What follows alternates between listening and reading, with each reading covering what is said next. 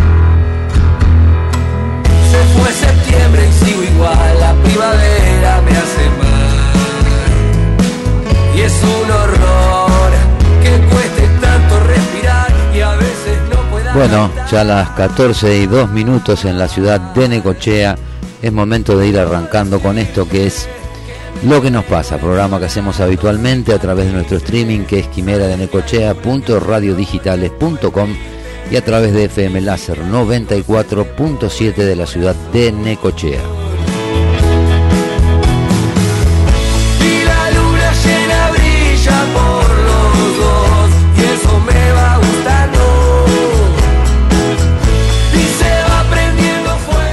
Cuento que en la ciudad de Necochea estamos con una temperatura de 21 grados, una sensación térmica de 19 grados, vientos del cuadrante este a 24 kilómetros por hora y la humedad relativa del ambiente es del 54%. La presión atmosférica es de 1014 hectopascales.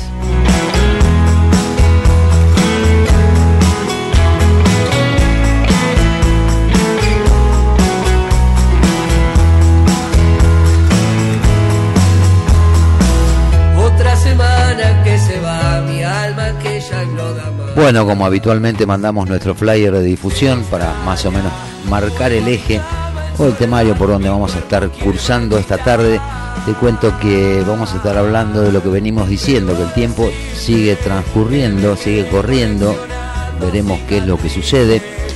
También vamos a hablar un poquito con respecto al gasto de la política, porque a veces el gasto de la política no es necesario y exclusivamente el sueldo de los funcionarios. Pero bueno, tenemos algunos datos ahí como para que los tengas y después vos saques tus propias conclusiones. Y después también vamos a estar viendo un poquito el tema que nos viene ocupando en los últimos días, es que, qué es lo que va a avanzar y qué se va a negociar dentro de la famosa ley Omnibus, después de ir siguiendo minuciosamente todas las reuniones en las comisiones y tomando algunas declaraciones de los propios protagonistas.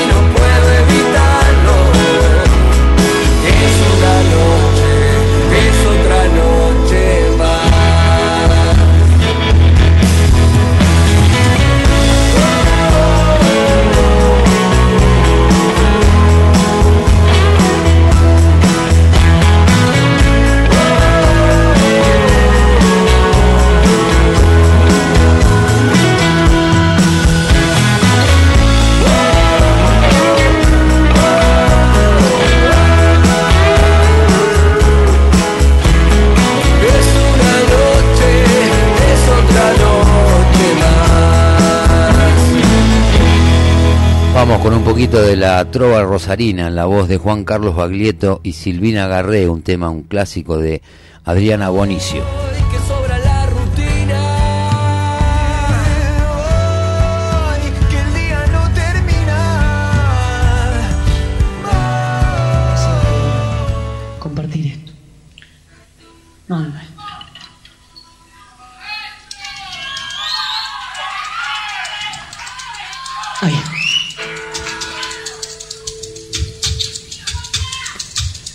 Esto es en vivo del año 1984.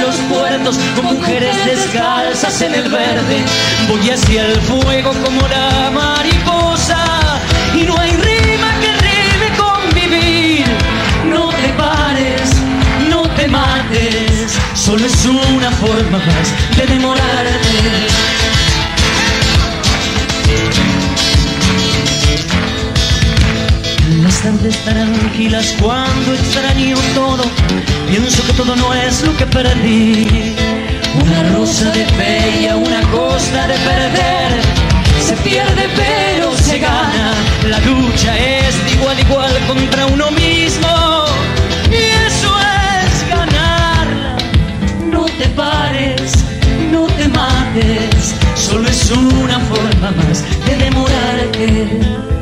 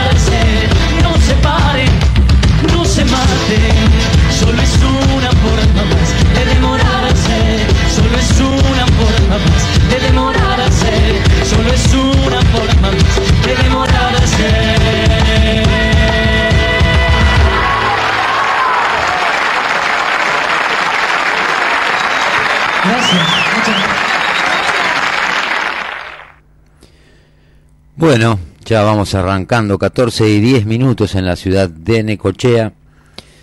Eh, estamos siguiendo todos los días las instancias de lo que va pasando en el Congreso con la ley, está con la ley ómnibus, lo que está pasando con el con el DNU, que ahora también tuvo dos eh, dos fallos, digamos, dos, dos amparos más que le dieron lugar.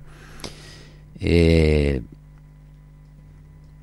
va a haber que esperar unos días más a ver qué pasa, pero venimos haciendo un seguimiento más o menos detallado de por dónde más o menos puede venir la mano y qué es lo que han puesto para negociar, qué se puede negociar, qué no se puede negociar. Eh, vemos cómo va tomando forma el tema de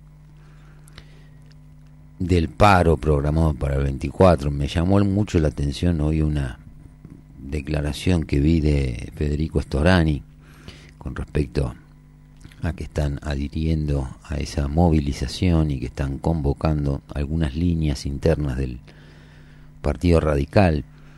De hecho, son cosas que a uno le llaman un poco, un poco la atención. Pero bueno, tendrán, supongo yo, que sus razones que por ahí tienen más que ver con decisiones o con posiciones personales que con creer que están representando eh, la integridad o, al colectivo de manera completa. Pero bueno, obviamente, como venimos diciendo ya en otras oportunidades, eh, muchas veces hay un montón de dirigentes que se arrogan alguna representación que por ahí no tienen,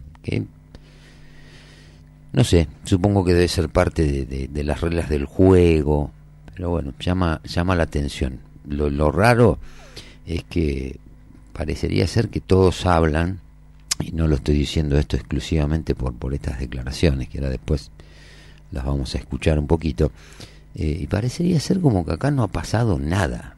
Es increíble que de pronto eh, tenga que ser Pablo Moyano, el que sale a preguntarse por Alberto Fernández, por Cristina Fernández y por eh, Sergio Massa. es raro, viste que la Argentina nosotros somos como medio raritos así, qué sé yo. No terminamos, no sabemos si nos falta un golpe de horno, si nos arrancaron verde. Pero sinceramente vengo viendo todas las reuniones del plenario de las comisiones. Y sinceramente, si uno quiere tomar un ejemplo de la falta de comprensión de texto por un lado, eh, bueno, ahí tienen 10.000 ejemplos. O sea, te das cuenta que leen, interpretan, o sea, no es que no comprendan, creo que en el fondo entienden y entienden más de lo que parece.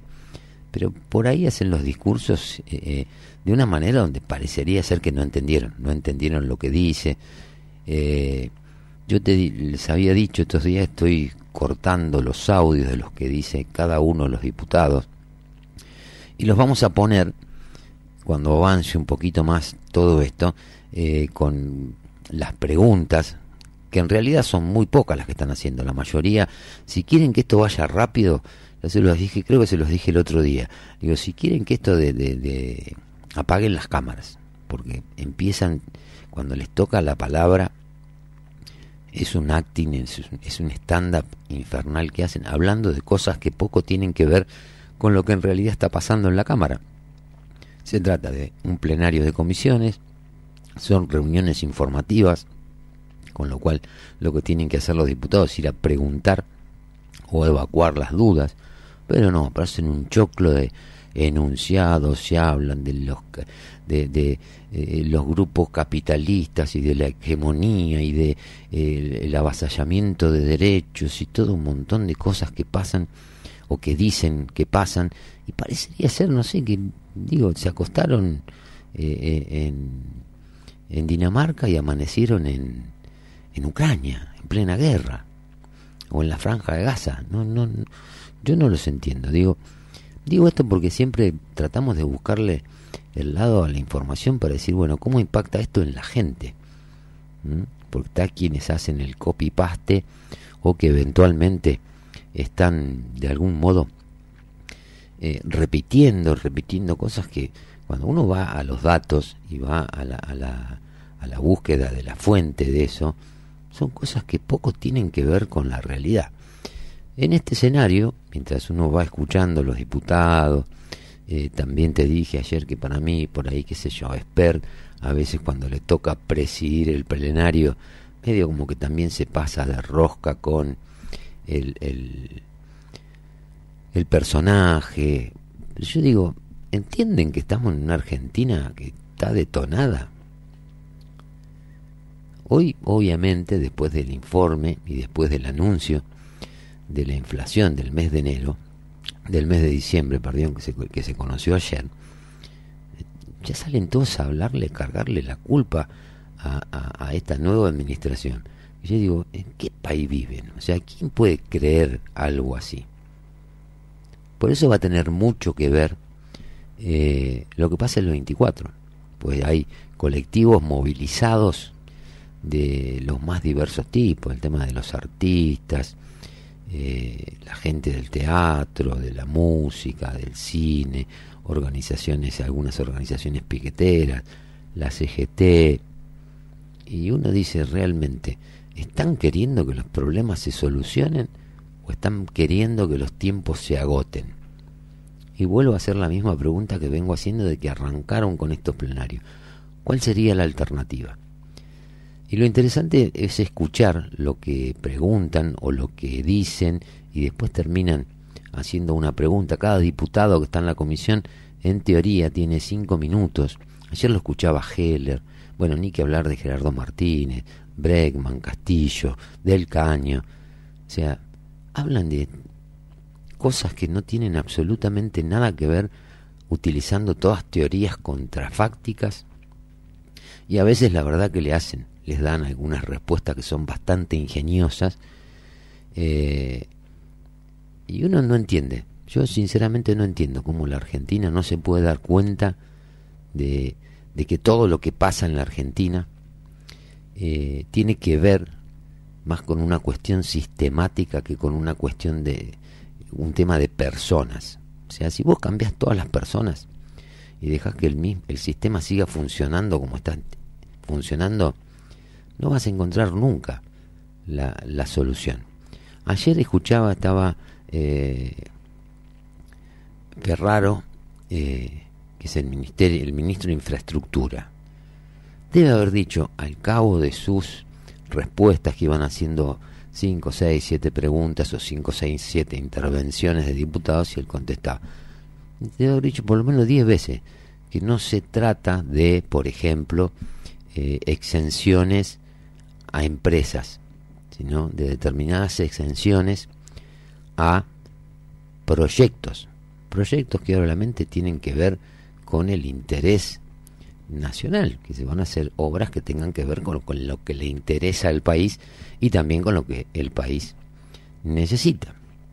Temas ferrocarriles, tema inversión en, en agua, explicaron lo de AISA, cuánto se gasta en AISA para darle agua al 20-25% de, del 30% de la población y que los municipios y las provincias eh, tienen que hacer las obras con los fondos propios, fondos, fondos que no tienen. Entonces yo me pregunto, cuando uno ve las explicaciones, digo, si uno fuera funcionario, fuera gobernador o intendente, ¿no se dan cuenta que lo que está diciendo le juega de alguna manera a favor de sus propias administraciones, sean estas provinciales o municipales? Parecería ser que no, porque se siguen montando en un discurso político. De Ahora, nadie habla de lo que pasó en estos cuatro años. Nadie. Eso es llamativo, pero también un poco tiene que ver con que la gente lo va de alguna manera asimilando y lo va naturalizando. Sea, decir, bueno, no, de esto no se habla. Vos escuchás, todos los que están en la oposición, por eso decía esto que apagar la luz, porque todos estos que salen a hablar y hacer discursos que creen que son inteligentes, que son importantes y que tienen contenido y que los convierte en el Che Guevara, ¿viste? Eh, es toda gente que ya se sabe que va a votar a favor, es más, no solo que no van a que van a votar en contra, y no solo que van a votar en contra, sino que directamente piden que se retire del ámbito del Congreso ese proyecto de ley. Entonces, ¿para qué hablan? Entonces, pues yo digo, apaguen, apaguen la cámara, discutan, debatan, capaz que terminan logrando, cuando no hay que actuar tanto, capaz que terminan logrando mejores resultados. No sé si se puede hacer o no, porque yo en realidad miro las, no las transmiten en directo por la televisión abierta, ni por un canal de cable, Vos ponés Diputado TV y están los programas habituales. Yo miro por el canal de la Cámara de Diputados en YouTube. Pero yo digo, apáguenle la cámara, si total eso no debe ser obligatorio tener que, que, que transmitirlo. Y después que lo suban, llegado el momento, que suban los audios. Pero sinceramente es pobrísimo el nivel de debate que se está dando en estas comisiones dada la importancia de la ley, la dan la importancia para que salga o para que no salga, pero en realidad tratar de parar o frenar una ley hablando de otra cosa es medio raro. A mí me parece raro, qué sé yo. Y como si a mí no me gusta que pinten eh, eh, la peatonal y quiero evitar que pinten la peatonal hablando de la Filarmónica de Londres. ¿Cómo lo lograría? ¿Cómo lo haría? Entonces ya saben que no van a dar. Tienen otras maneras, que no vayan, que no asistan. Por parte del oficialismo no lo transmitimos más en vivo, entonces termina un poco el circo. Fue, pero patético ver el otro día eh, eh, la actitud de Santiago Cafiero, ex canciller, parándose porque le cortaron la voz porque se excedió en el tiempo y no es que se lo cortaron a los cinco minutos. Siguió hablando, siguió hablando, siguió hablando. El presidente de la comisión le decía, redonde, haga las preguntas, porque habló, habló, habló y nadie, no preguntaba nada. Hablaba y hablaba de lo que iba a pasar con la eh, eh, con, con los neoliberales, con, los libertarios, con... Y bueno, llegó un momento en que se paró, fue al lado donde estaba el presidente de la comisión, le contestó dos cosas y se volvió a su lugar. Pero yo digo, ese es el nivel de locura en el que estamos acá en la Argentina. Y está el nivel de locura. Y vos fíjate que a veces eh, siempre estamos ahí medio siguiendo qué es lo que hacen los sindicalistas, porque también de pronto es como que vemos un montón de organizaciones sociales y de movimientos y de colectivos que durante cuatro años eh, estuvieron aletargados, durmiendo eh, eh, la borrachera, no hicieron absolutamente nada. Y ahora de pronto parecería ser que o estaban muy cómodos con el modelo anterior, que es lo que se quiere cambiar, por eso vamos a hablar hoy de que el, costo, de el, gasto de la política no necesariamente tiene que ver con el sueldo de los funcionarios. Entra en relación con lo que pasa acá en Necochea, que yo celebro y digo, bueno, está bien, por lo menos tienen un gesto ahora de bajarse los sueldos. Pero no porque en realidad ganen fortuna, que por ahí en algunos casos sí, en otros casos por ahí no tanto. Entonces uno, pero uno dice, ¿por qué esas señales no las dieron? No las, no las dieron antes, cuatro años antes, ocho años antes, diez años antes, cuando se sabía cómo iba a ser el final de esta película. Y realmente, el costo de la política, el gasto de la política, tiene que ver exclusivamente y necesariamente con los sueldos de los de los funcionarios. Y yo creo que no. Porque si vos decís, hasta te resulta por contraste, decís, bueno, ahora están todos locos. Tenés todo el país alterado por la baja en los ingresos de la gente, que la gente no le alcanza para comprar lo que necesita para vivir, para vivir, y de pronto en un acto de filantropía, de conciencia, de señal, se bajan el 50% el sueldo del intendente, el 20% de los funcionarios. ¿Y por qué no lo hicieron antes? ¿O cuánto hace que la gente viene puteando con estas cosas? Que es, una, es un tema nuevo entonces yo celebro que en algún momento se haga, porque uno no puede decir, bueno, ahora que lo hicieron, pero digo, el punto no es ese. No vaya a ser cosa que nos estén eh, eh, tratando de distraer. Por eso, ayer hablábamos y estuvimos mandando algunos mensajes con, con gente con la que uno trabaja habitualmente y va intercambiando información y yo digo, ¿es necesariamente solamente el tema de los sueldos? Entonces uno va, y esto lo pueden hacer ustedes, fíjense, entran a la página de la municipalidad, se van a datos abiertos, hay una pestaña que dice transparencia, y ahí están y pueden ver el, presupuesto 2024. Y ahí es donde uno ve eh, la cantidad de gente que trabaja, que está en planta permanente de la, de la municipalidad. Está, hay uno de los anexos es recursos humanos por categoría programática y cargo. Entonces uno ve que en la conducción ejecutiva trabajan 19 personas, el intendente, obviamente un subsecretario privado, dos coordinadores, un jefe de división, un subdirector, cuatro administrativos clase 4, un administrativo clase 6, ocho administrativos, eh, dos administrativos clase categoría 8, uno categoría 9, uno categoría 10, uno categoría 11, uno categoría 3, 2, 13 y dos de servicio. Después tenés en la parte de comunicación, eventos y relaciones institucionales. O sea, fijémonos esto, por ejemplo, cuando uno hace comparaciones. Eso tiene un costo anual en pesos, lo que te decía, de 89 millones, ponerle 90 millones de mango por año, que ahora seguramente en julio van a ser monedas. Eh, pero después, qué sé yo, en la parte de, de, comunicación, eventos y relaciones institucionales, que es desde acá donde se maneja todo esto que siempre te decimos del área de prensa, cuando en la conducción ejecutiva tenemos 19 en esta subsecretaría, que es... Eh, tenemos 12, un subsecretario, un director, un jefe de división, un profesional, un técnico, cuatro administrativos clase 4, un administrativo clase 8, uno clase 9, y así uno puede ir viendo ceremonial y protocolo, dos personas, eh, total que tienen que ver directamente con el intendente, son 33 personas. Después uno sigue avanzando en esto, y va a la conducción y administración ejecutiva, sin entrar en el detalle, ahí trabajan 77 personas. Eh, en acciones para el desarrollo de la delegación de Quequén, la delegación de Quequén, trabajan en total de 48 personas. Eh, la delegación de Fernández trabajan 23.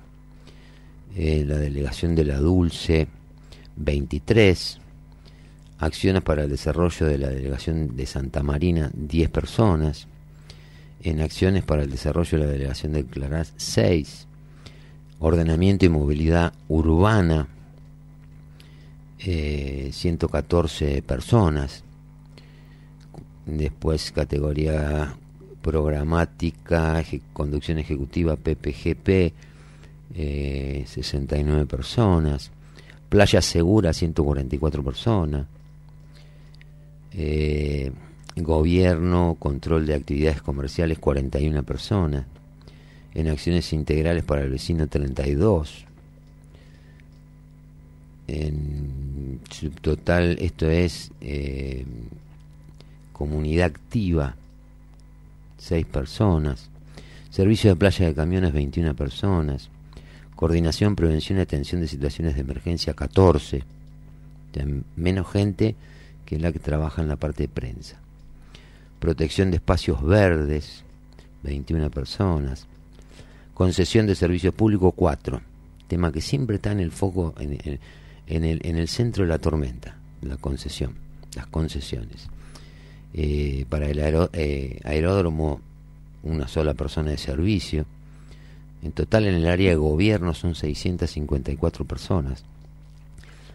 Secretaría de Desarrollo Humano y Políticas Sociales, en la conducción ejecutiva 19 personas, en la parte de coordinación, administración y ejecución otras 20, en la parte de, coordinación y administración de acciones educativas eh, tenemos ahí otras 13 personas, propuesta educativa primera infancia, ahí eso tiene que ver con con los directores de los jardines y demás, 142 personas. Conducción ejecutiva de la parte de educación, 4 personas. Abordaje integral para el taller protegidos, son en total 6 personas. Eh, para la propuesta de barrio y cultura, 7 personas. Para el programa Ambión, 7 personas. Eh, y así, bueno, vamos viendo todas las áreas. Entonces, obviamente que uno no quiere decir, bueno, esto lo tengo que llevar a la mitad y tengo que despedir gente, pero digo, esto tiene que ver con las capas geológicas que van quedando en el Estado, producto de las distintas administraciones que fueron asumiendo en la municipalidad y que terminaron quedando. Te van dejando los empleados, primero los ponen como un contratado, como temporario, después los pasan a planta permanente. Entonces era bueno, todo este plan que están haciendo acá tiende a congelar las vacantes. Vamos a ver después con el tiempo qué es lo que qué es lo que pasa. Total Secretaría de Desarrollo Humano y Políticas Sociales 256 personas. Eh, bueno, y así podemos seguir en Secretaría de Planeamiento, Obra y Servicios Públicos. Eh, tenemos un total, a ver cuántos trabajan en obras y servicios públicos. Eh, acá lo estamos viendo. Total, Secretaría de Planeamiento, Obras y Servicios Públicos, 356 personas. Y así, bueno, podemos ir viendo. Vos entras a la página, pones municipalidadnecochea.gov.ar y ahí entras, te vas a la, a la pestaña que dice datos abiertos, transparencia y vas a encontrar el presupuesto, donde vas a tener el presupuesto detallado. eh, son varios anexos, pero bueno, este como se habló del tema y se está dando tanta publicidad, cosa que como digo siempre celebro que por lo menos se bajen el sueldo, aunque la semana pasada te decía que si hoy comparabas lo que cobra un funcionario público en relación a lo que cobraba hace 10 años atrás, es mucha menos guita, producto que producto es lo mismo que te pasa a vos que me pasa a mí, del tema de la inflación y eso. Pero el tema del gasto de la política también pasa un poco por esto, por decir, bueno muchachos, tienen que empezar a achicar el Estado, porque el problema es que cuando se enturbia tanto con tanta gente tra- trabajando en la administración pública, y esto afecta a todos los niveles, hablemos de niveles municipales, provinciales o nacionales, se empieza a empiojar la cosa, se pone burocrática, se empiezan a inventar los kioscos, empiezan a armar pymes, y eso es lo que se tiene que, que terminar. En el Hospital Ferreira trabajan 483 personas, en el Irursum trabajan 129. Bueno, total, así en blanco en el presupuesto, esto es oficial, el total de la planta que declaran en el presupuesto que mandaron hace ya unos días atrás, en el mes de diciembre, para su aprobación, son dos mil y pico, dos mil quinientas personas, y bueno, y faltan algunos, algunas cosas que obviamente no están por ahí aclaradas. 2.417 personas en la municipalidad de Cochea. Esto que nos da, con una población de 100.000 habitantes, nos da casi un agente municipal por cada 50 personas. Y uno ve que es una matriz, porque lo veía ayer y escuchaba en una de las, de las, de las exposiciones que hicieron los ministros en estas reuniones de, de, la Cámara de Diputados, el plenario de las comisiones, cuando uno mira los números, por ejemplo, de los ferrocarriles. Eh, llegan a la conclusión y se terminan dando cuenta, esto no tiene nada que ver con el tema cargas, el tema transporte de pasajeros, que el boleto es barato, que la gente que no lo puede pagar, imagínate, en el interior, por ejemplo, el sueldo promedio, el sueldo promedio en el interior de la provincia de Buenos Aires y en el interior del país es bastante más bajo que la media que vos tenés en Capital y en el AMBA. Y en esos casos vos tenés los sueldos que son comparativamente más bajos y resulta ser que todos los servicios son más caros. Agua, luz, gas, transporte y algunos ni siquiera tenés. Por ejemplo, los trenes. La red ferroviaria se ha achicado de una manera impresionante. Ahora vos mirás los números de la, de la empresa, mirás los números del ferrocarril, de lo que se gasta en subsidios, de lo que cubre, y llegás a la conclusión cuando ves, por ejemplo, la cantidad de empleos que tiene y todo lo demás a nivel nacional, tenés un empleado por cada 50 personas que transporta. Por cada 50 pasajeros tenés un, empleado o un agente que trabaja relacionado con el tema de los ferrocarriles. No es mucho. Ya, digo, el ferrocarril generalmente se caracterizó por qué? Porque te baja los costos. Un tren operativo de 30 vagones o 35 vagones te hace el laburo que tienen que hacer 30, 30 camiones. Pero bueno, en el ferrocarril en la Argentina tenemos un agente o un empleado que pertenece a las empresas de ferrocarriles por cada 50 pasajeros transportados. ¿Es normal?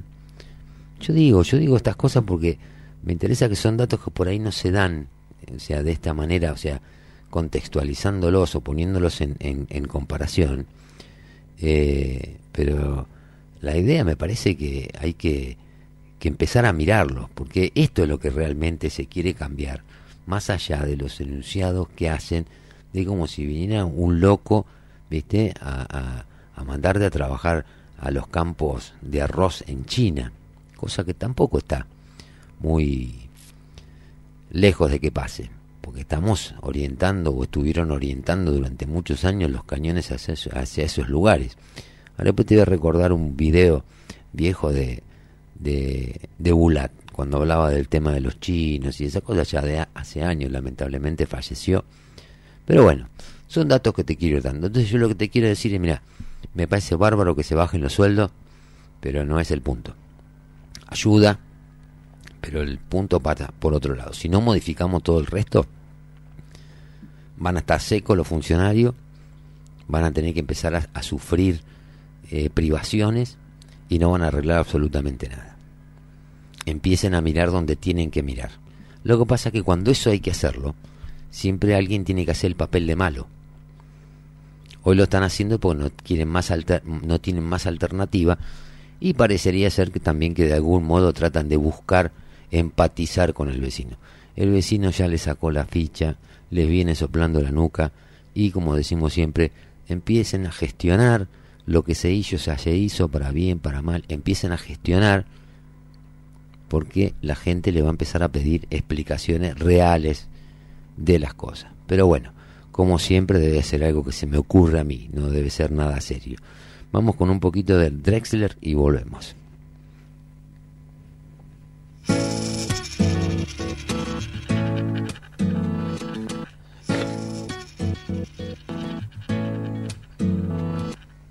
Tu beso se hizo calor, luego el calor movimiento, luego gota de sudor que se hizo vapor, luego viento que en un rincón de La Rioja movió el aspa de un molino mientras se pisaba el vino que bebió tu boca roja.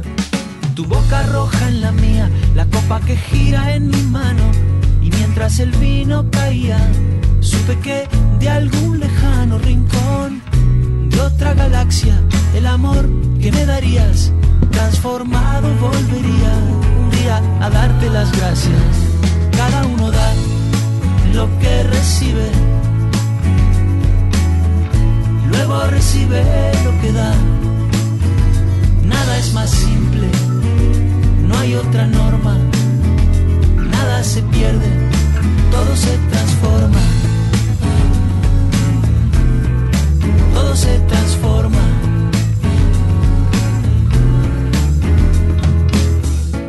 Que pagué yo con aquel euro italiano que había estado en un vagón antes de estar en mi mano y antes de eso en Torino y antes de Torino en Prato donde hicieron mi zapato sobre el que caería el vino. Zapato que en unas horas buscaré bajo tu cama con las luces de la aurora junto a tus sandalias planas que compraste aquella vez Salvador de Bahía donde a otro diste el amor que hoy yo te devolvería. Cada uno da lo que recibe luego recibe lo que da. Nada es más simple no hay otra norma, nada se pierde, todo se transforma, todo se transforma, se transforma. Ah. Todo se transforma. Supe que de algún lejano rincón de otra galaxia, el amor que me darías, transformado volvería un día a darte las gracias, porque cada uno da lo que recibe, recibe lo que da. Nada es más simple, no hay otra norma, nada se pierde, todo se transforma nada se pierde, todo se transforma. Nada se pierde, todo se transforma.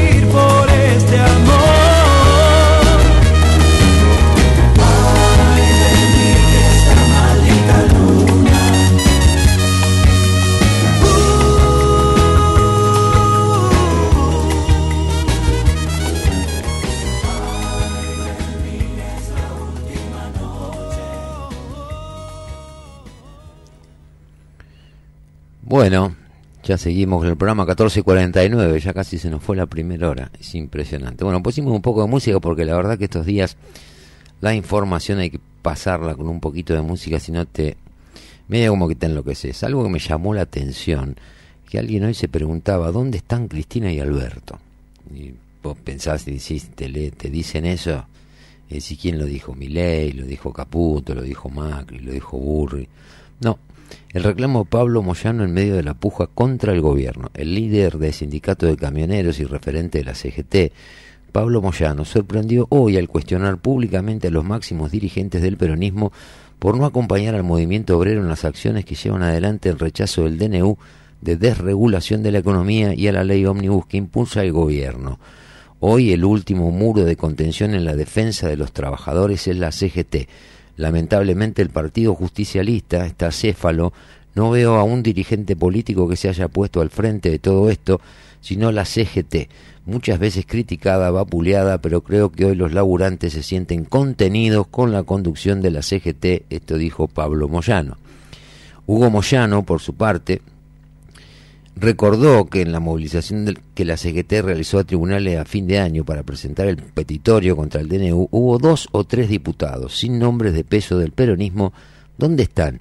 Creo que es el momento de poner lo que hay que poner, donde se define un modelo de país, donde si se votan esas leyes destruyen la industria nacional, los salarios, las empresas del Estado.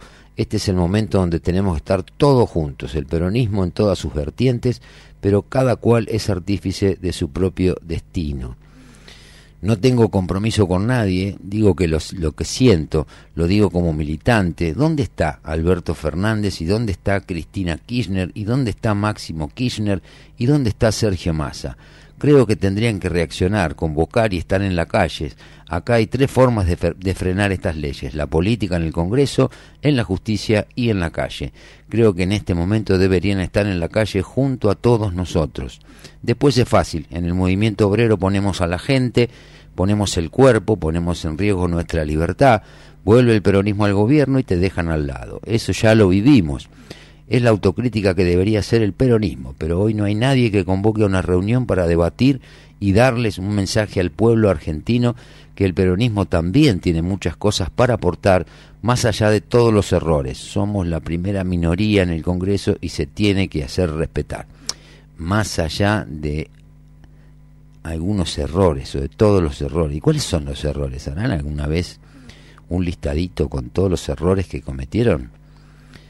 La CGT es tan complicado. Y los que no van, no van porque saben que no pueden ir. Hay gente que no puede andar en la calle, lamentablemente. Que tienen pánico de andar en la calle. Pero no porque la gente sea violenta, ¿eh? porque saben lo que hicieron. Son productos de ese, de ese sistema, de esa matriz basada en la discrecionalidad, la corrupción y la impunidad. Eso está tan claro como, como el agua.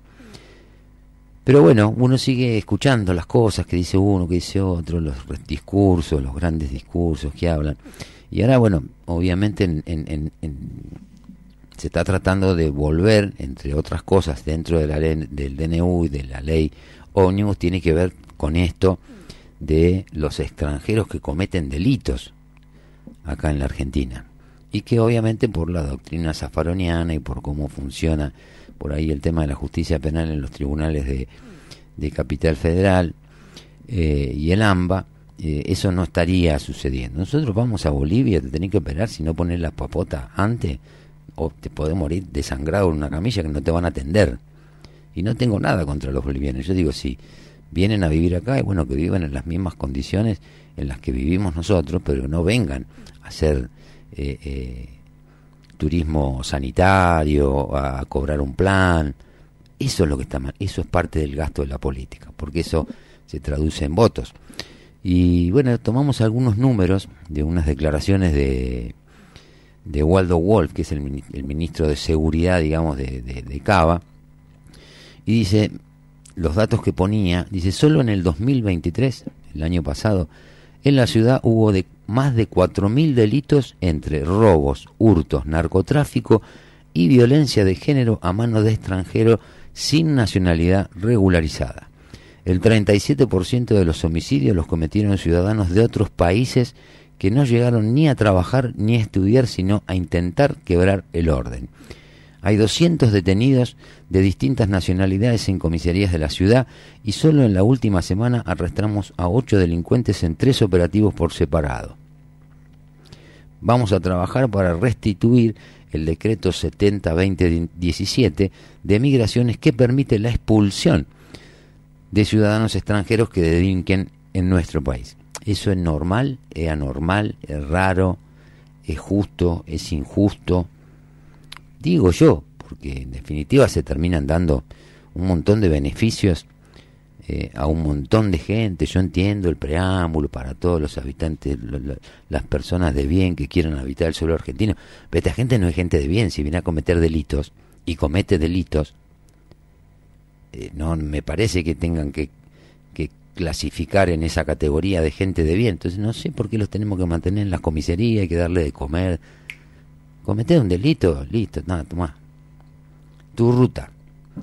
Eh, facho, y capaz que sí, pero ya demasiado problema tenemos nosotros los argentinos, para encima estar comiéndonos el garrón de tener que fumarnos a tipos que vienen a la Argentina por la facilidad que tienen para delinquir, que son otras de las cosas que se intentan cambiar a través de la ley y de con otras reformas que van a venir, el tema de seguridad, el tema de, de los penales y el aislamiento de los narcotraficantes, el gobernador electo hace un mes que está en el gobierno de Santa Fe, Maxi Puyaro, ya tuvo que sacar a la familia de, de Santa Fe porque recibió amenaza, está siendo amenazado. O sea, eso, eso es normal, eso es lo que intentan parar en el Congreso, hablando pelotudeces, como podemos decir eh, eh, habitualmente. Me parece que tenemos que tener un poquito de racionalidad. Yo entiendo que no todo lo que está en la ley está bien,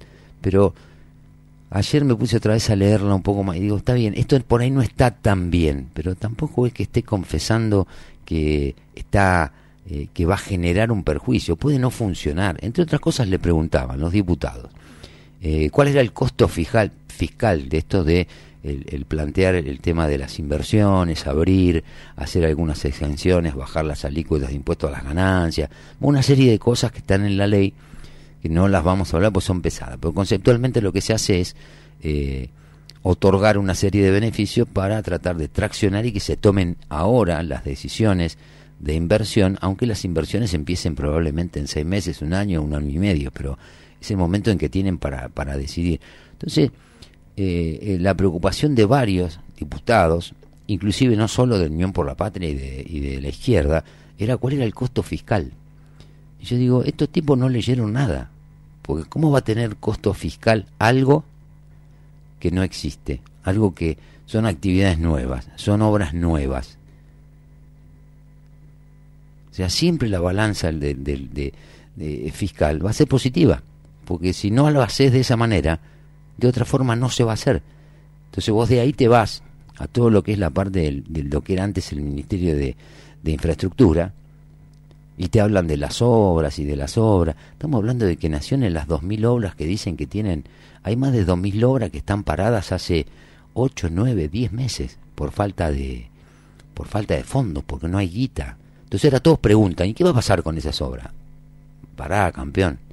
Ustedes llamaron a estas obras para poner carteles desparramados por todo el país para hacer política, que eso es también otra de las cosas que se modifica con esta ley y después resulta que no tenían la plata, le dieron el anticipo a las empresas y las empresas siguen manteniendo un campamento en esas obras, si son viales o lo que sea, como para que no le den de baja la obra. Pero en definitiva están paradas hace 10 meses. No se pararon ahora. Sin contar que estamos hablando que del Ministerio de Infraestructura de la Nación están haciendo obras de cordón cuneta, que son obras que deberían ser desde la órbita municipal o desde la órbita provincial. Pues yo digo, yo me tomé el trabajo de leer toda la, ley, el articulado, y fui a las leyes que se derogan, que se modifican. Y te digo sinceramente, hay cosas que por ahí, no sé, se podrían, más que hacer de otra manera, hay cosas que se podrían evitar, todo el tema del fútbol, el tema de la reventa de entradas, son giladas que no sé, supongo que las deben haber puesto ahí como para, eh, para que sea moneda de cambio al momento de, de, de avanzar con algunas que son más convenientes y sacrificar otras, pero sinceramente lo que lo que lo que está pasando en la Argentina es propiamente de un psiquiátrico a cielo abierto. Pero bueno, nos agarra el corte de las tres. Así que vamos con un poquito más de música y seguimos. Bye.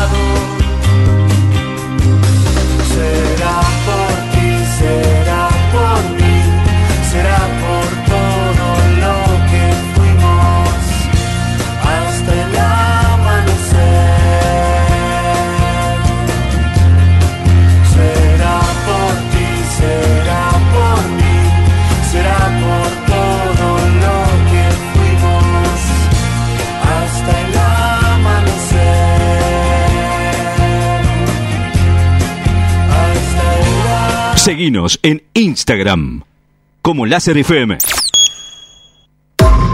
La base de datos de virus ha sido actualizada.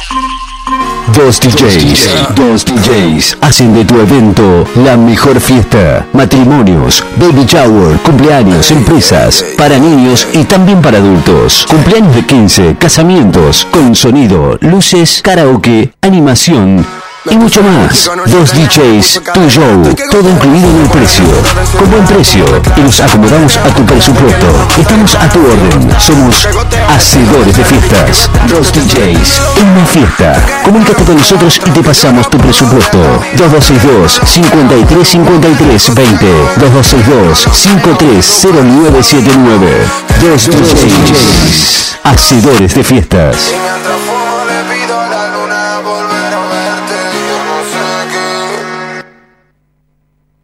Estás escuchando a Fabián Espinosa en Lo que nos pasa, de 14 a 16 horas, solo por Láser FM 94.7. caerme aprendí que en la vida es normal tropezar, que no siempre se puede ganar. Oh no, y es así. Aprendemos por amar y sufrir, pero me levanté y no le pienso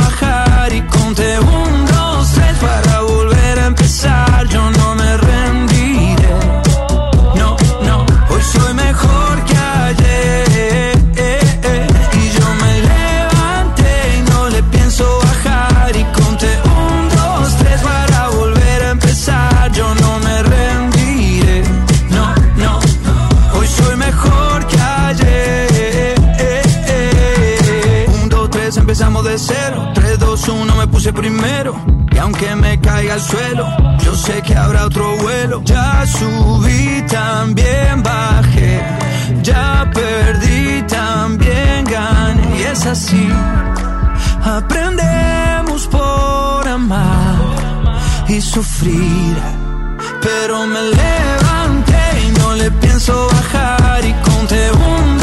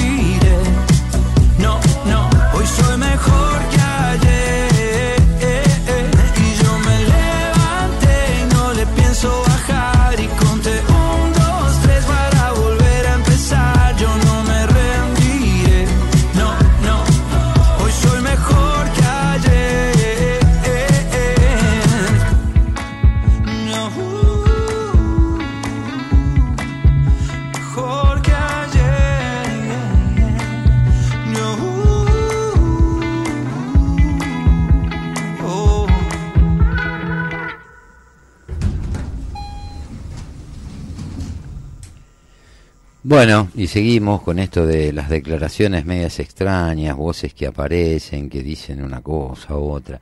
Miren lo que decía Federico Storani, que era... Pará, pará, pará, pará, pará, pará. Algo pasó acá y tiene que ver seguramente con esto. Bueno, no ponemos nada a Freddy a Federico Storani. Pero bueno, están llamando a la movilización, a adherir a la medida de fuerza de, de los muchachos de la CGT en contra del DNU y en contra, hablando obviamente de la institucionalidad, lo republicano, toda la, la, la zaraza esa que nos venimos comiendo desde hace años. Pero bueno, también poníamos en el flyer que mandábamos hoy qué es lo que puede avanzar, qué es lo que se puede negociar y todas estas cuestiones que pueden llegar a pasar con este DNU y esta ley que mandaron al Congreso. Eh, gente que está llegada a, digamos, al gobernador que está llegado de Junto por el Cambio, dice, están más, más flexibles en general, sobre todo con la idea de priorizar, es decir, hay una intención de que, como siempre, en la política generalmente pedís todo para llevarte algo. No es que pedís todo y te vas a parar ahí, si no es todo, es nada. Eh, este fue el diagnóstico que hizo un gobernador de, de Juntos por el Cambio la noche del jueves tras sondear a algunos funcionarios. El gobierno que para arrancar el tratamiento de la ley ómnibus se había mostrado inflexible con el discurso, a todo o nada, esta semana, producto del careo de los bloques en diputados, comenzó a retroceder en algunos frentes. Javier Milei todavía no trazó con claridad la línea roja que fije hasta dónde está dispuesto a ceder.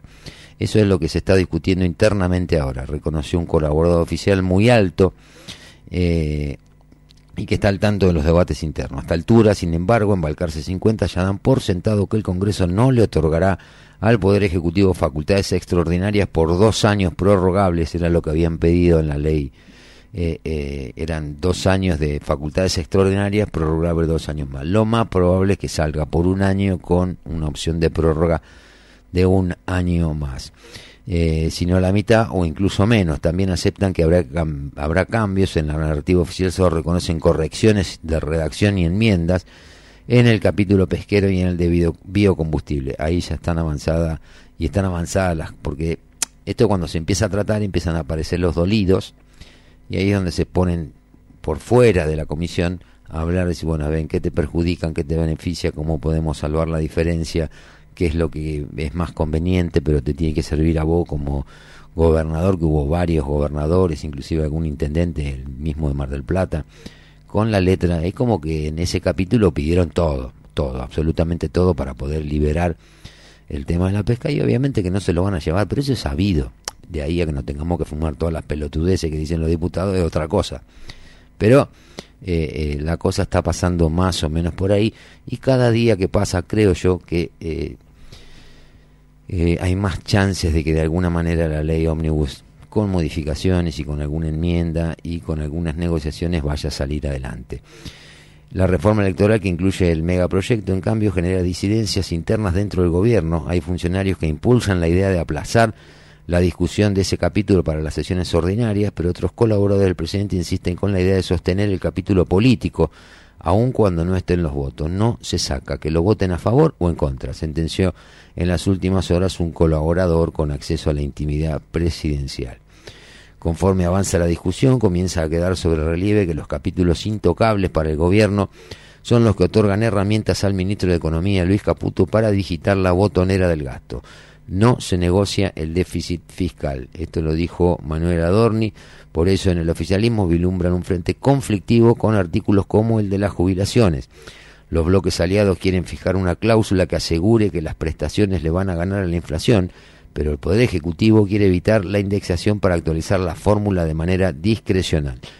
Lo que dicen del que dicen estos que dice que las prestaciones le van a ganar a la inflación, bueno, no es lo que ha venido pasando en los últimos 15 años en la Argentina. Pero independientemente de eso, lo que había trascendido por parte del gobierno, de algunos funcionarios allegados a, a, a la mesa de- de- del gabinete, es que lo que se anula es la fórmula de actualización que hoy tienen, que hace que los jubilados pierdan frente a la inflación, porque se ajusta contra los tres meses anteriores y bueno, al ritmo que está volando la inflación, producto de lo que pasó y probablemente también producto en parte de algo de todos estos ajustes que está haciendo mi ley, lo que él decía era que los, los aumentos, hasta que haya una nueva ley que sea realmente justa, eh, es ajustar las, las, las jubilaciones de acuerdo al índice inflacionario, el IPC, del mes anterior, con lo cual no sé dónde está tanto el problema. Estarán sospechando que me le dicen, decir, no, este mes no le doy aumento. Y es probable que, que eso pueda suceder, pero yo también creo que es muy probable que en ese caso salgan los 46 millones de argentinos a la calle, porque hace 10 años, 15 o 20 años que venimos pidiendo cosas en nombre de los jubilados. Entonces ahora se ponen puristas, los mismos que festejaban el pedaleo de los fallos de la reparación histórica. Entonces cuando Sergio Massa estaba al frente del ANSES, ¿se acuerda que pateaban la sentencia, apelaban, apelaban? Los viejos se morían y no cobraban nunca los ajustes y nunca cobraron una jubilación digna. Que el sistema previsional está colapsado, eso no cabe la menor duda, está colapsado en todo el mundo. Y eso es producto eh, no solo de la mala administración que se hace en la Argentina, donde hoy tenemos un sistema de reparto eh, muy parecido a lo que es un esquema Ponzi, lo hemos dicho mil veces. Hoy, en realidad, las jubilaciones están más atadas a la cantidad de aportantes que hay en el sistema hoy que no con los aportantes futuros. Lo lógico sería que vos hagas los aportes y lo que vos aportaste haya rendido lo suficiente para que vos cuando te jubilás tengas una jubilación digna. Hoy es un sistema de reparto. Lisa y llanamente. O sea, vos dependés, vos te jubilás el mes que viene y bueno, tu jubilación en gran parte va a depender de lo que, de la cantidad de gente que haya aportando. Por eso es importante buscar alternativas para que se empiece a flexibilizar el tema laboral, se empiece a blanquear más empleo, un montón de gente que está hoy trabajando en, eh, en el mercado informal se incorpore a en blanco, pero en la Argentina tenemos prácticamente un aportante por cada jubilado. Sé, la cuenta no da nunca, cobran ciento. Entonces, todo eso lo pone el Estado. Todo lo que falta entre lo que se recibe genuinamente por aportes de trabajadores en actividad y lo que cobra un jubilado, eso lo está poniendo el Estado. Que no está mal que lo ponga el Estado. Pero tampoco debería ser necesario si vos lográs tener una economía donde de alguna manera el aporte del que está en actividad compense en un 60, un 70% lo que termina cobrando un jubilado y volver a, a poder tener definitivamente el famoso 80, el 82% eh, de movilidad, como era en alguna oportunidad, que misteriosamente cuando eso se votó en el Congreso, Cristina Fernández de Kirchner se ocupó de vetarlo. Entonces yo digo, ¿desde dónde defienden tanto las cosas? ¿De dónde tienen tanto miedo? Si todos los miedos que tienen de lo que puede llegar a ser mi ley ya lo hicieron en los 20 años anteriores. De distinta manera, con otra pilcha, con lo que vos quieras. Pero ya lo hicieron. Cristina vetó el 82% vital y móvil. No fue Macri, no fue Milei. No fue Esper, no fue Patricia Bullrich, no fue de la Rúa, no fue Alfonsín, no fue Menem, fue Cristina. Y ahora de pronto, viste, escucharlo es muy fuerte. Si te gusta la adrenalina y te gusta así calentarte y no poder hacer nada, yo te recomiendo que busques las comisiones de entrada a YouTube, donde dice pone diputados eh, en vivo, no el canal de diputados, diputados en vivo. Ahí te van a aparecer todas las comisiones. Y anda picándola y te vas a calentar, pero te genera una adrenalina piola. Pero bueno, en la cúpula de la Libertad Avanza, algunos colaboradores de mi ley creen que la clave pasará por aprobar el corazón económico y fiscal del proyecto y aplazar el debate de las otras materias para adelante. Consideran que el presidente ya hizo una declaración de principios con el proyecto, pero que llegó la hora de priorizar los elementos urgentes que necesita Caputo para avanzar con la estabilización económica. Otros, en cambio, siguen apegados a la idea de sostener el combo completo de reformas con la intención de implementar un cambio cultural. El cambio cultural de alguna manera ya se dio porque estamos discutiendo cosas que antes habitualmente no discutíamos. Ahora hay que priorizar y los tiempos corren y lo que no tenemos que hacer es perder el tiempo. Entonces, eh, era sabido que la ley no iba a salir tal cual está, era sabido que el DNU iba a tener complicaciones judiciales, era algo más o menos de, manual que eso iba a pasar. De hecho, lo de la CGT anunciaron un, pan- un paro ya antes de que mi ley asumieran, asumieran. Lo único que necesitaban era una excusa, bueno, el DNU le dio la excusa, listo, le pusieron fecha, anda a llorar a la llorería que te cure Lola. Es así. Así funciona la política. El presidente comenzó a poner plazos, quiere que el proyecto baje al recinto de diputados el 25 de enero y confía en que va a tener los votos para aprobarlo. Estamos optimistas y creo que están los números para que todo transcurra acorde a lo esperado. Nosotros creemos que va a salir todo, puede que tenga secuencia, pero va a salir todo, dijo Milei en diálogo, esto fue en Radio de la Red. La especulación que hacen todos en la Casa Rosada es que a la hora de la verdad la oposición más amigable no va a querer votar en contra junto al kirchnerismo. Viste que te dejan pegado, eso es lo que te decía con lo anterior, que se preguntaba Pablo, imagínate que vaya Cristina, Alberto y Sergio Massa a, a- la calle, salga a la calle a quejarse contra Milei. Y dura lo que dura un pedo en una mano, o sea, ¿cuánto pueden durar en la calle? Lamentablemente se los comen entre dos panes. Pues para cuando hay uno que postea y repostea todo y defiende el relato, hay 10 millones de personas dispuestas a cagarlo a trompada. Pero bueno, esa es la realidad. No la quieren ver, no la vean.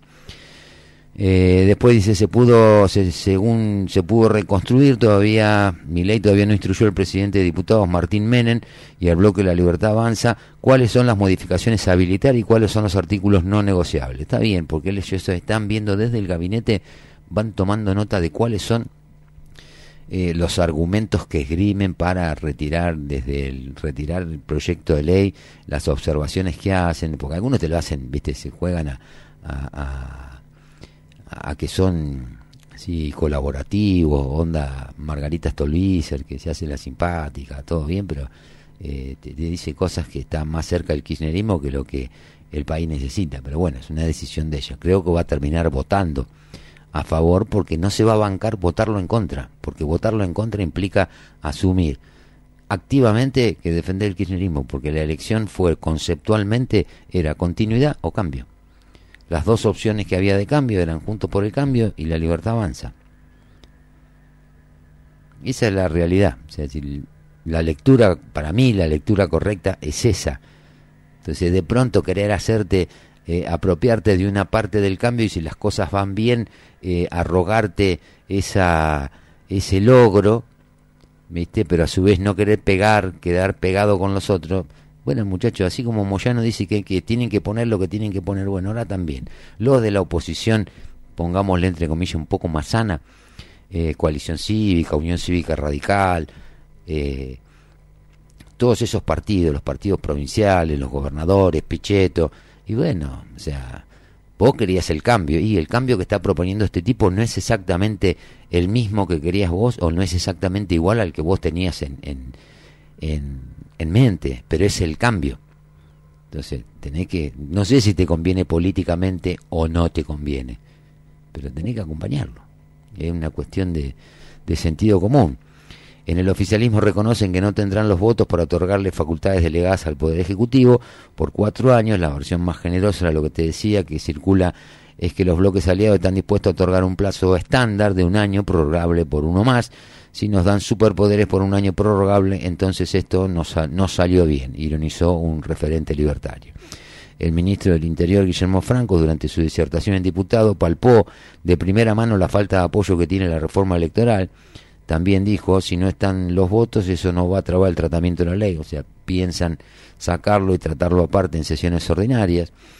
Eh, en privado, el ministro dijo que, que debió defender el capítulo, aunque no fue su autor intelectual, pasó el mensaje a los bloques aliados, que nos traigan una propuesta superadora y la analizamos. Algunos colaboradores oficiales entienden que esta propuesta superadora podría ser directamente desglosar la reforma electoral de la ley ómnibus, o sea, sacarla y tratarla más adelante, aunque en este mismo año.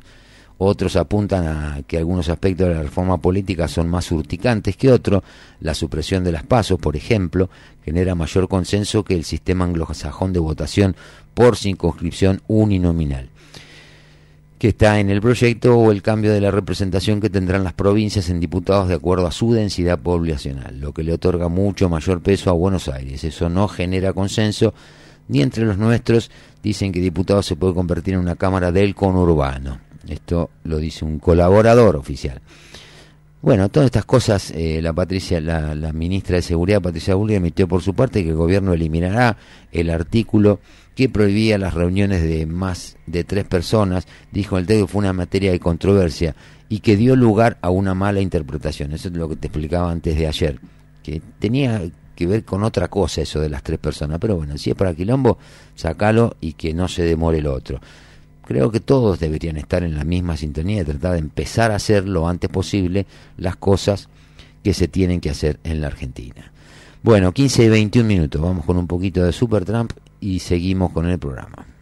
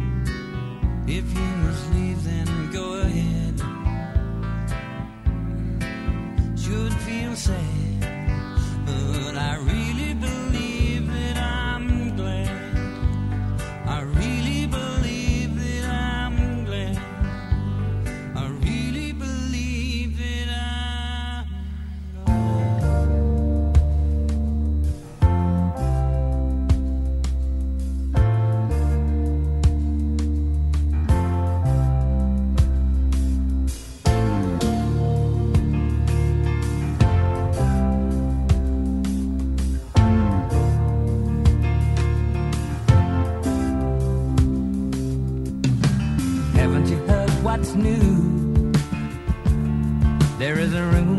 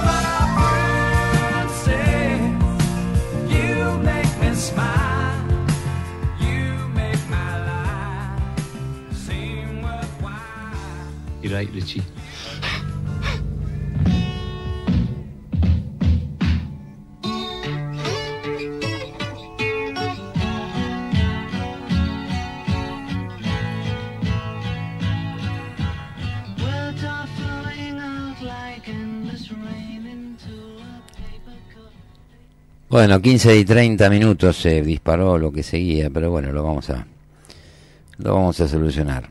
Eh, lamentablemente hoy leí una noticia también que falleció la hija de Raúl Rizzo, este actor tan polémico que hizo defensas. Eh, obviamente que como todo, como todo, como toda pérdida, como toda muerte genera un dolor y que creo que no hay que, politizarla ni salir a decir cosas por ahí a veces poco poco apropiadas. Pero eh, quien leyó esta noticia que yo, yo les recomiendo eh, que también lean el comunicado que sacó ATE la, la Asociación de Trabajadores Estatales y después saquen ustedes sus propias eh, conclusiones.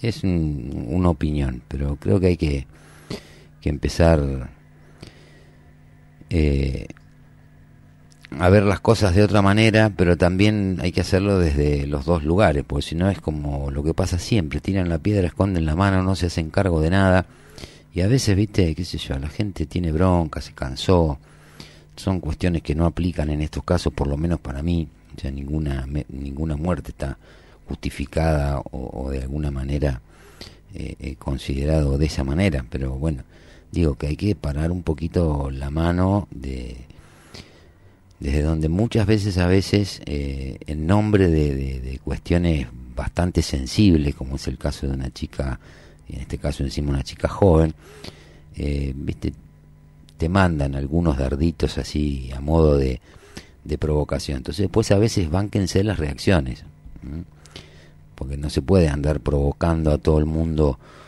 toda la vida y, y no querer después hacerse eh, no hacerse cargo de de lo que generan esas publicaciones.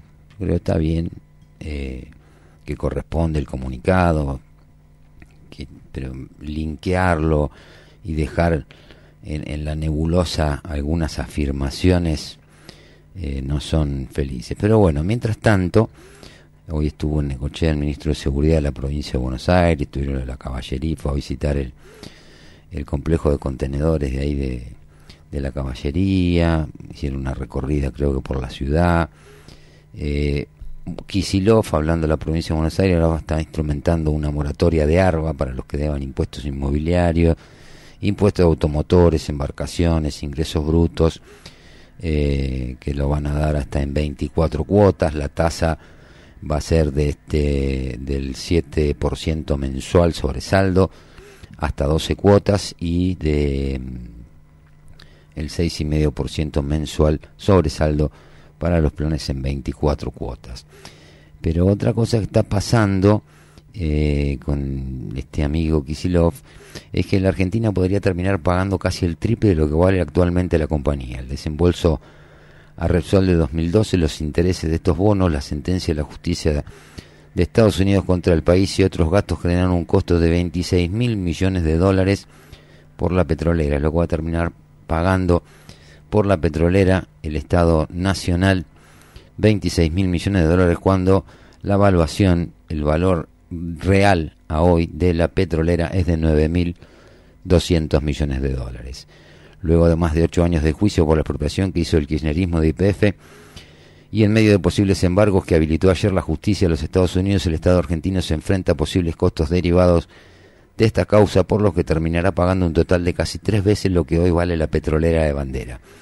Y lejos de cerrarse, la cuenta sigue corriendo. Hoy, solo de intereses, ese juicio genera un costo de más de 2 millones de dólares por día. ¿Mm? Dos palitos verdes por día, parece, el, el- parece el- la matriz aerolíneas. La jueza Laureta Presca, quien está a cargo de una corte del Distrito Sur de Manhattan, falló en septiembre pasado en contra del país. Dictaminó que Argentina es culpable de mala praxis expropiatoria y la condenó a pagar la máxima pena calculada para el caso de 16 mil millones. Bueno, conclusión, tenemos que pagar 16 mil palos verdes más eh, generado por estos que ahora están tan preocupados por lo que puede pasar, basado siempre en teorías contrafácticas. Eh, pero bueno, eso es lo que hay, muchachos, qué sé yo, son cosas que pasan. Fijémonos de qué se trata, o sea, si es realmente eh, eh, razonable lo que hicieron, si tienen o no que dar, pues, yo, alguna respuesta, alguna explicación de algo, o solamente nos vamos a conformar con que vayan a la justicia, esa justicia lenta que un juicio te dura 10 años. Vos tenés un quilombo, eh, no pagaste el teléfono, a los tres meses están en el veraz. Y te bloquean de todos lados, te llaman del banco, no te cancelan créditos que te podías tener acordado porque estás en una situación irreal. Estos tipos, los tres mosqueteros se tomaron el palo de una manera increíble. Alberto, Cristina y Sergio Massa. No parece nadie, nadie da respuesta.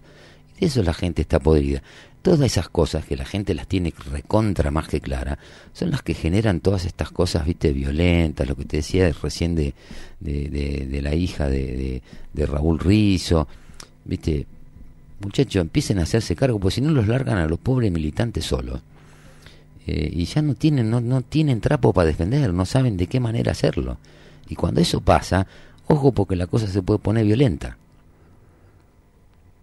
Ya no es que yo te lo estoy diciendo porque, bueno, que digan lo que... No, no, llega un momento donde, viste, se sienten en, en- en muy ridiculizados, defendiendo cosas donde los mismos gestores o los mismos autores intelectuales de lo que ellos hoy están defendiendo, están siendo acusados por todos lados y no aparecen, no dan la cara.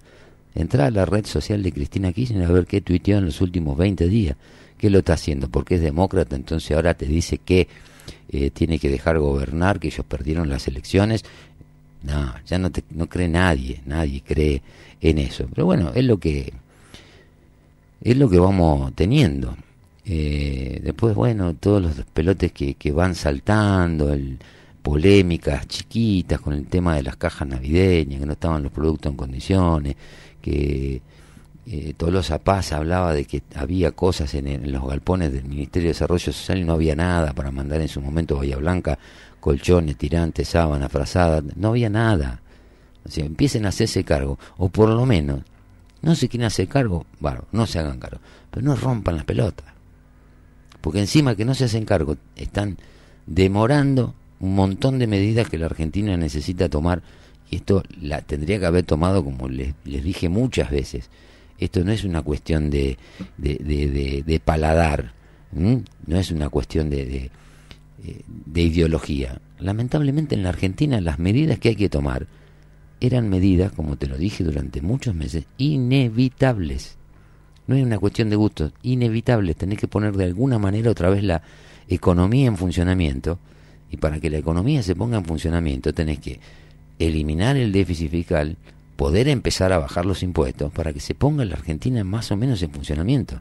Entonces, si tenés que eliminar el déficit fiscal, no podés seguir gastando plata en pelotudeces.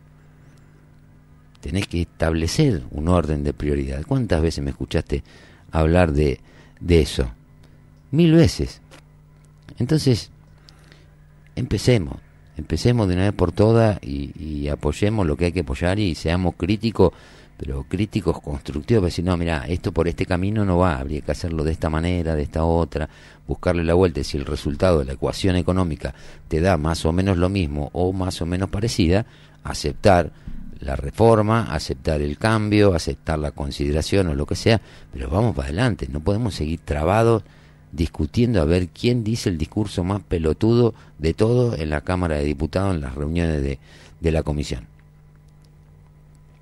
Porque solos, solos se van eh, devaluando los políticos. Acá la gente eh, no lo ve desde otro, desde otro lado. Pero bueno, es lo que lamentablemente, lamentablemente eh, tenemos. Tenemos que empezar a cambiar esa lógica de alguna manera, de una forma rápida. Tenemos una de las consecuencias, 16 mil palos verdes, no son dos pesos.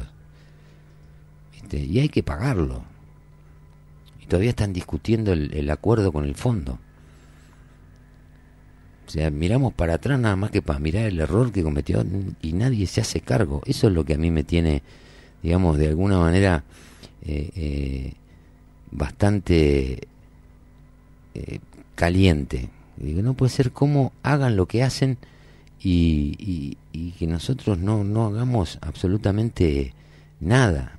Hay que ver el tema de la educación, el tema de la salud. Uno mira los presupuestos y, y, y, y a veces el que más o menos algo entiende de número encuentra cosas que son inexplicables. O sea, acá se te bajan los sueldos eh, de los funcionarios el 20% y vamos a gastar cuántos millones de mangos en, en pauta publicitaria. Es necochea. Vas a estar gastando casi eh, 600, 700 mil mangos por día en, en pauta, en comunicación, en periodistas ya, está claro que pasa por otro lado la cosa. No, no, no, yo no entiendo, pero bueno. Eh, vamos con un poquito de música tranqui y volvemos para hacer el cierre.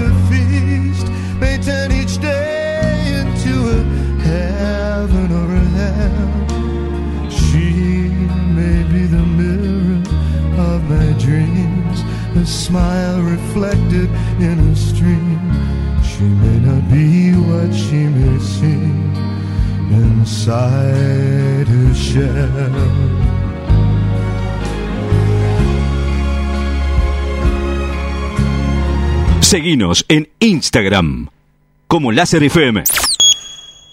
De 14 a 16 horas. Te espera Fabián Espinosa en Lo que nos pasa. Información, datos, opinión de la ciudad y el país. En Lo que nos pasa. De 14 a 16 horas. Con Fabián Espinosa. Por Láser FM 94.7.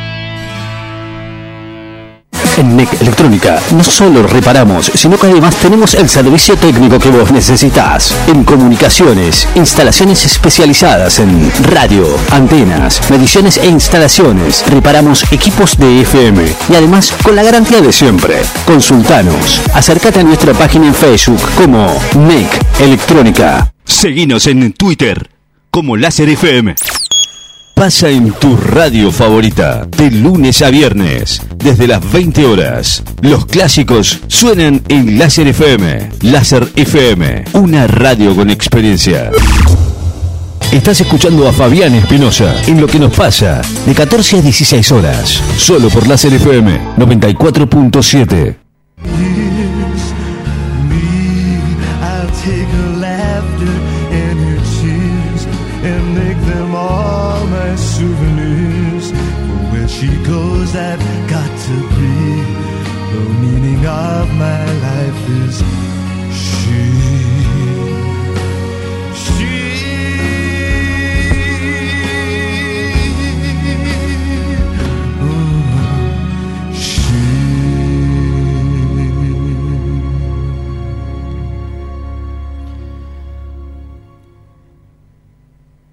Bueno, ya son las 15 y 47 minutos en la ciudad de Necochea, ya entramos en los últimos 15 minutos del programa.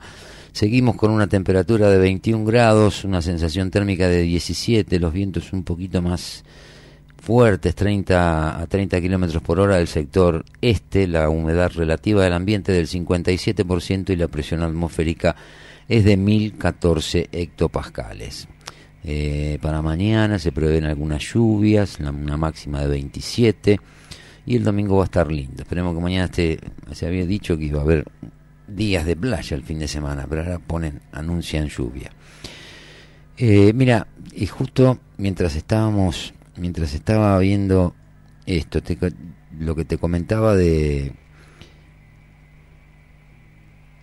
de la muerte de la hija de, de Rizo de- y el comunicado de ATE. Acá lo encontré, pues lo tenía en algún lado, pero no lo tenía. Todavía aturdidos y aturdidas y conmocionadas y conmocionados por el dolor, informamos a nuestros compañeros del fallecimiento en su domicilio de nuestra querida compañera Anaí Rizo Quinteros, trabajadora del CELCO, afiliada y militante a nuestra ATE Trabajo. Mientras escribimos estas líneas no podemos dar cuenta de esta tremenda noticia que debemos compartir. Nos resulta completamente inaceptable la prematura partida de Anaí, con quien compartimos numerosos momentos de lucha, tristezas y alegrías. En marzo del 2016, Ana fue despedida de nuestro ministerio, junto a cientos de compañeros y compañeras de todo el país.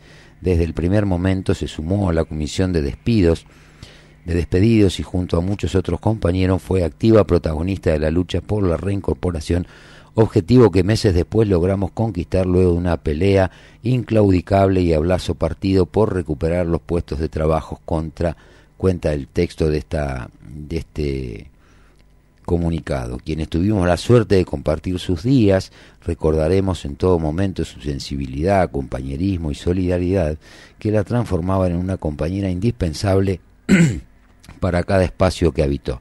Quienes peleamos a su lado extrañaremos su claridad, valentía y creatividad, la lucha cotidiana.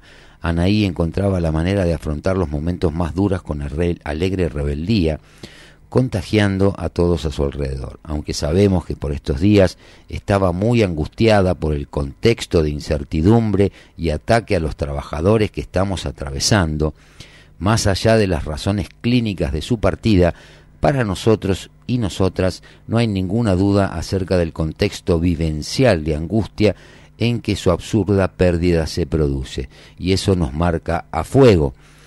No lo olvidaremos ni un solo minuto en el tiempo por venir y redoblaremos nuestra fuerza para luchar contra las causas de ese pesar que atraviesa nuestro pueblo.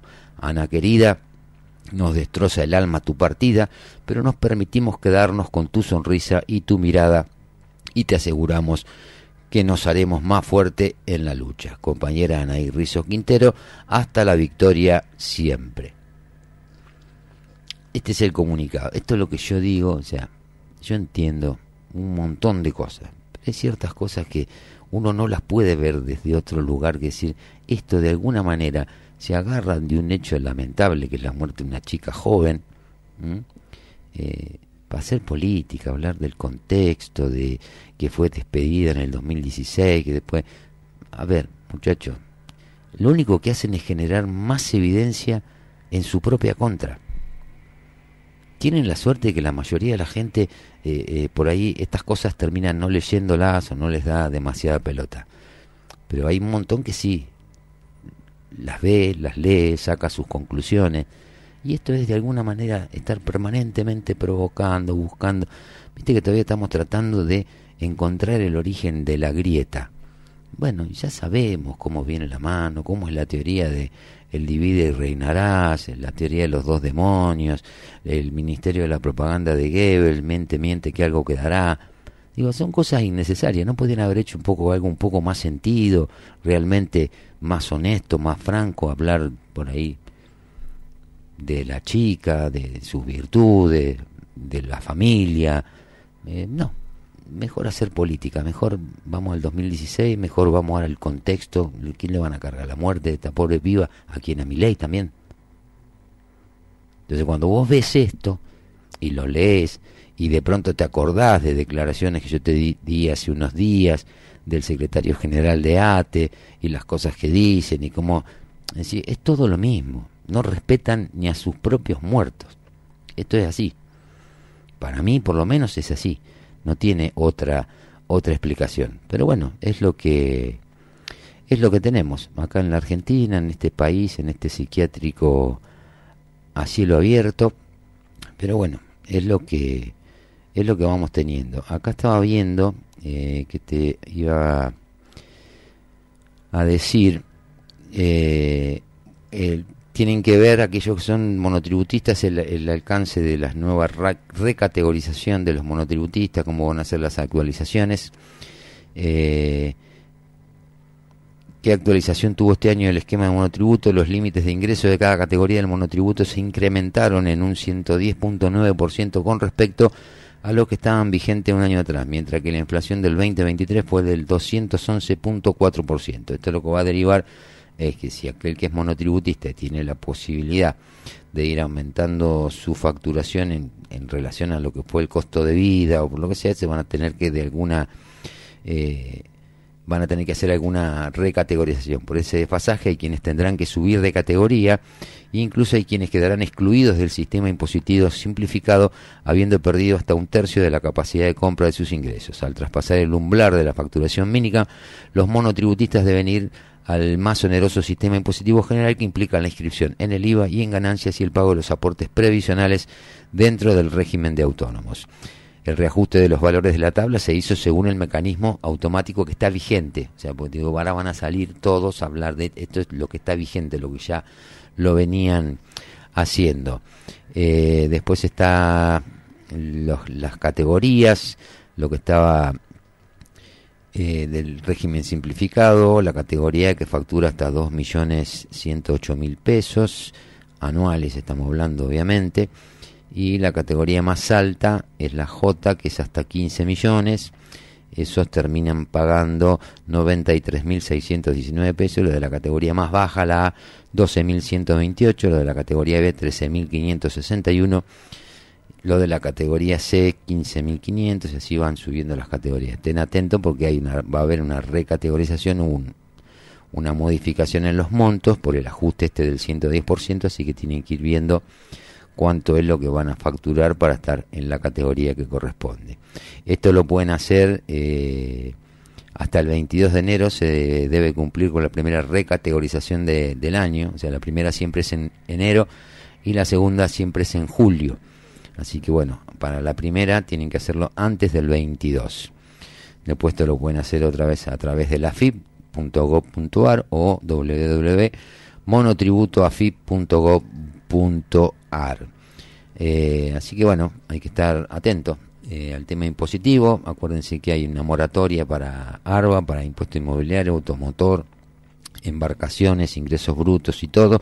No quedan, no quedan incluidos los que son agentes de retención, no, son- no, no, no quedan incluidos por deudas productos de, de- de retenciones, tampoco aquellas que están judicializadas, sí las que están prejudicializadas, pero las que están judicializadas quedan afuera de esta moratoria.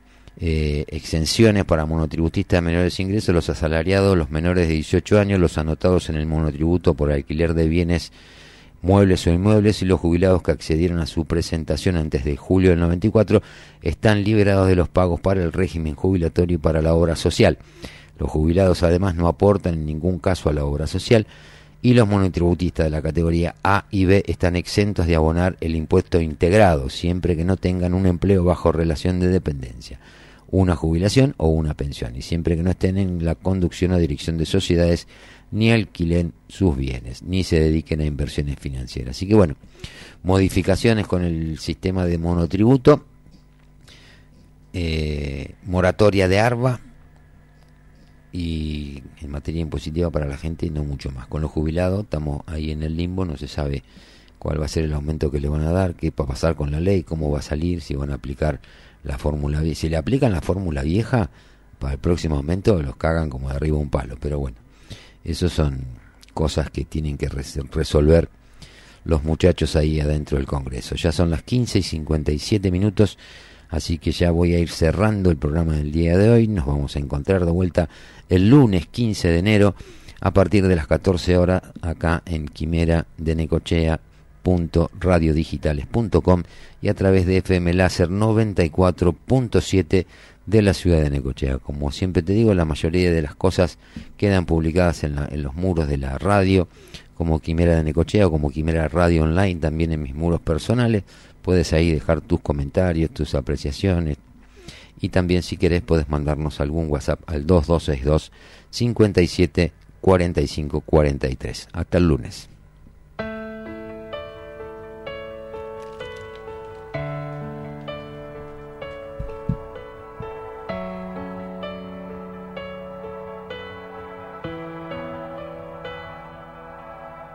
Sé que estás ahí, tratando de ocultar lo verdadero de este amor, bello como el sol, tan intenso como las mareas de tu invierno. Solo pienso en ti, en desmarcar las cartas de este juego y dar de nuevo, volver a vivir aquella ilusión y que hoy está partida al medio. Imposible corazón, es imposible desterrar tanta locura de mi cuerpo que te busca, ya sabiendo que no hay forma de seguir. Imposible corazón, es desafiar al mundo entero, liberarnos de este encierro y que el fuego purifique nuestro amor. Es imposible, Es imposible.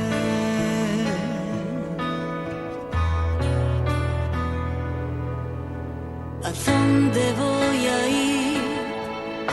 Si andamos escondidas como niños en un juego sin poder sentir Y un abrazo mío ya no puede con tus miedos. No hay nada que hacer. El tiempo hizo lo suyo y hoy navego en un desierto sin poder creer que al mirar tus ojos hoy me ahoga tu silencio. Imposible corazón, es imposible desterrar tanta locura de